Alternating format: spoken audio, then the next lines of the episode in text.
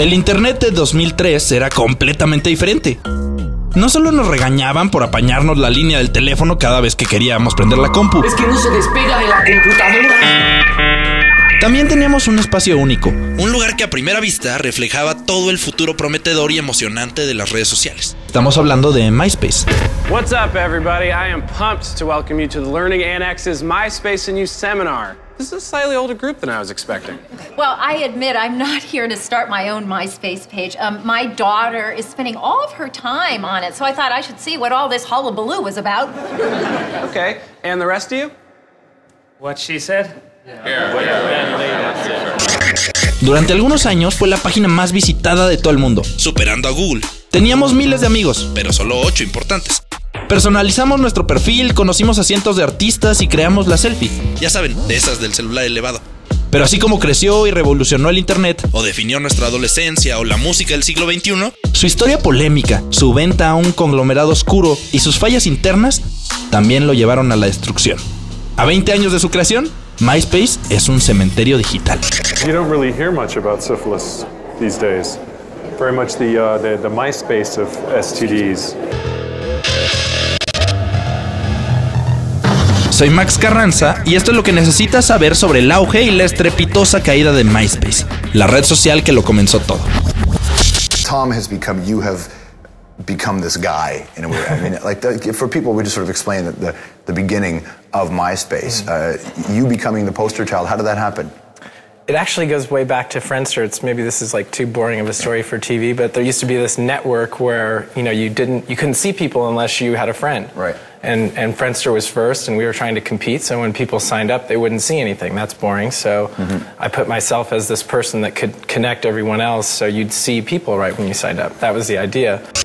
MySpace se creó en 2003 como parte de un proyecto personal de trabajadores de una compañía de marketing. Los fundadores de MySpace, Chris DeWolf y el famosísimo amigo de todos Tom Anderson, Now, say hi right here to the uh, co-founder of MySpace, Tom Anderson, ladies and gentlemen. Don't be shy, Tom. Usaban de forma privada un servicio primitivo llamado Friendster. Una tarde decidieron crear su propia versión. Como no eran expertos, usaron códigos copiados, algunas líneas improvisadas y las herramientas que tenían a la mano. Pero eso nos lleva a uno de los datos más ridículos de esta historia. Y es que solo se tardaron 10 días en lanzar MySpace.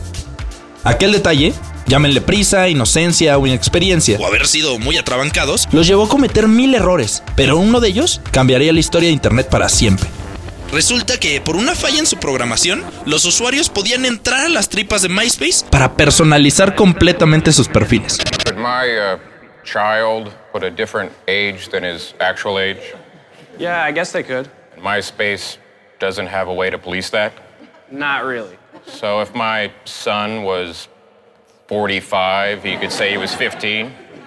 Your son is I 45? said if. Se suponía al menos en papel que nadie podía acceder a los diseños internos, pero la falta de planeación terminó creando la estética 2000 era que marcó a toda nuestra generación. Algunos de los momentos más felices en MySpace los usamos dedicándole horas a personalizar nuestro muro, descargando temas, fondos con colores de caleidoscopio que no combinaban, como tampoco combinaba nuestra ropa, o de plano algunos de los más clavados, aprendimos lo básico de la programación en HTML para crear nuestros propios diseños. Bueno, si les podemos decir así. ¿Lo recuerdan?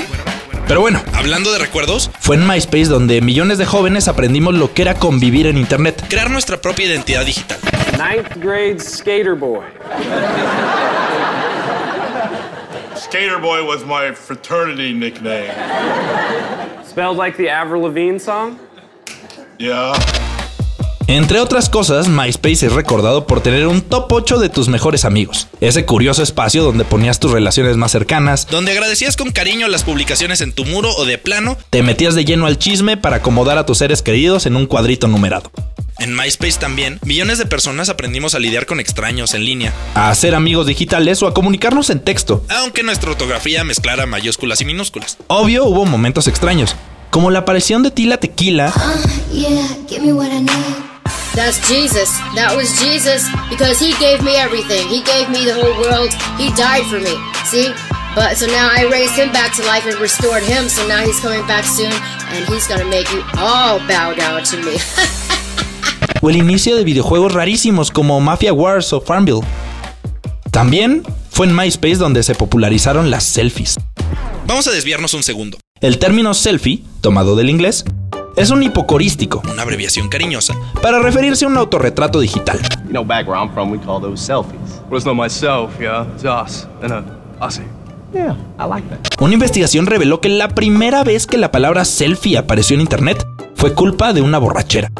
En 2003, un hombre australiano que se llama Nathan se cayó en unas escaleras después de que se le habían pasado las copas y subió una foto a su muro de MySpace contando que se había partido el labio. Todo lleno de sangre, Nathan escribió, perdón por la mala foto, era una selfie. But first, let me take a selfie. Pero bueno, volviendo al tema. La de Nathan sería la primera selfie de millones. Y es que seguro recuerdan a la que años después sería conocida en internet como la selfie de MySpace. Una foto con el rostro completamente iluminado hasta que se te borrara la nariz. Que casi te veías como fantasma. Con gorra, con un fleco emo y por supuesto, tomada desde arriba. Otro de los detalles característicos de MySpace era su relación tan profunda con la música.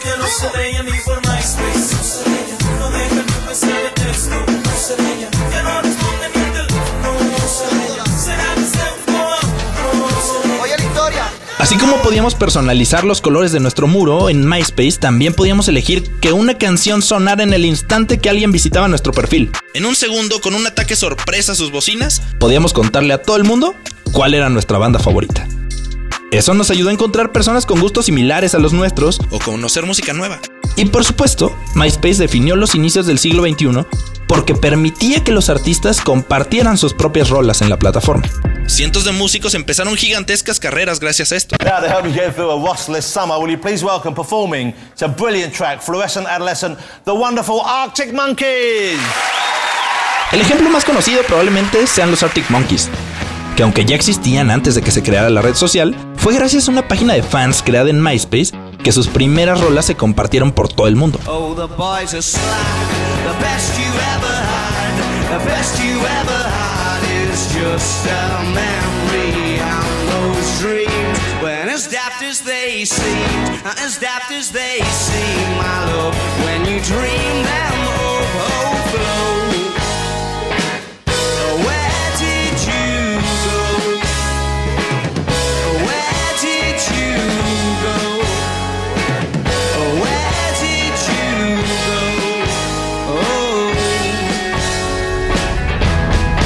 En el metal, bandas como Ghost despegaron su carrera. Y ni se diga de aquella generación que creció en la escena con Panic at the Disco, Paramore o My Chemical Romance, volviéndose súper virales en MySpace.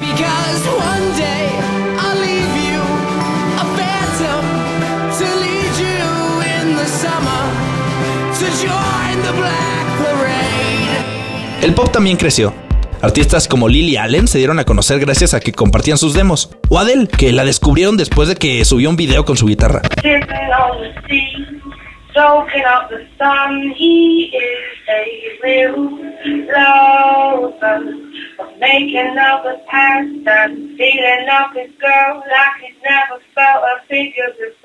Hasta Calvin Harris firmó su primer contrato gracias a que sus remixes se hacían virales en aquella época. I hate when songs place uh, laughs in them. I think this one's a massive ick, actually. I think he got away with it at the time, but He was a young lad. Now, yeah. He was a young lad, so it's fine. I don't like it. Is it maybe that um, you don't like folk having fun? En México, por supuesto, gracias a MySpace, cientos de bandas se conocieron y arrancaron sus carreras en ese espacio. Los integrantes de Hello Seahorse se hicieron amigos ahí. También pasó con los Dynamite, con Porter o con María Daniela y su sonido láser. Esta red social también impactó en el resto de los estados, como con el éxito del sello Happy Fi, que surgió en Monterrey con bandas como She's a Tease, Goma, Niña, Mario, Dendron o Quiero Club.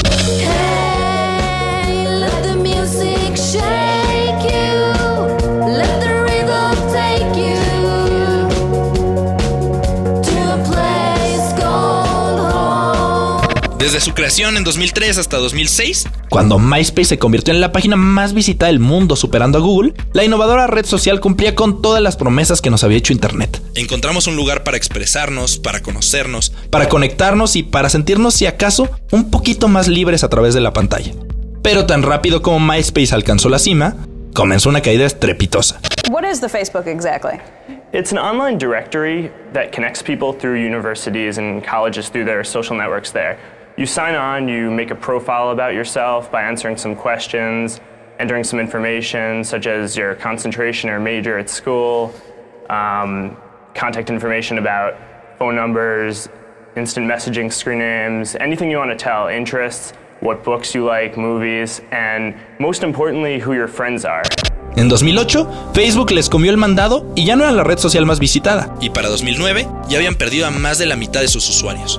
La red social que en su momento tuvo 29 billones de visitas mensuales, ahora no tiene ni 6 millones de clics al mes. Pero, ¿qué fue lo que derrumbó a MySpace? Pues una tormenta perfecta de errores. Internamente, aquel código improvisado lleno de inocencia, pues también estaba plagado de fallas. Crear nuevas funciones era prácticamente imposible. Cualquier actualización podía tardar meses. Su código se volvió obsoleto con cada día que pasaba. Específicamente, nunca pudieron implementar Ajax, un software que permitía mandar mensajes directos en tiempo real y que todos sus competidores, especialmente Facebook, usaron para explotar su popularidad. También las finanzas rompieron la esencia de aquella esquina consentida de Internet. En 2005, cuando todavía rifaban, MySpace fue comprado por medio billón de dólares por News Corp, un conglomerado mediático fundado por el magnate Rupert Murdoch. Murdoch es famoso por estar detrás de medios raros como Fox News o el tabloide The Sun. Y al comprar MySpace, privilegió la publicidad. En cuestión de meses, MySpace se llenó de anuncios invasivos, extraños, que nada tenían que ver con nuestros intereses y que, por supuesto, rompían con toda la personalización del sitio. Otro de los grandes errores es una anécdota que curiosamente siempre se repite en la historia empresarial.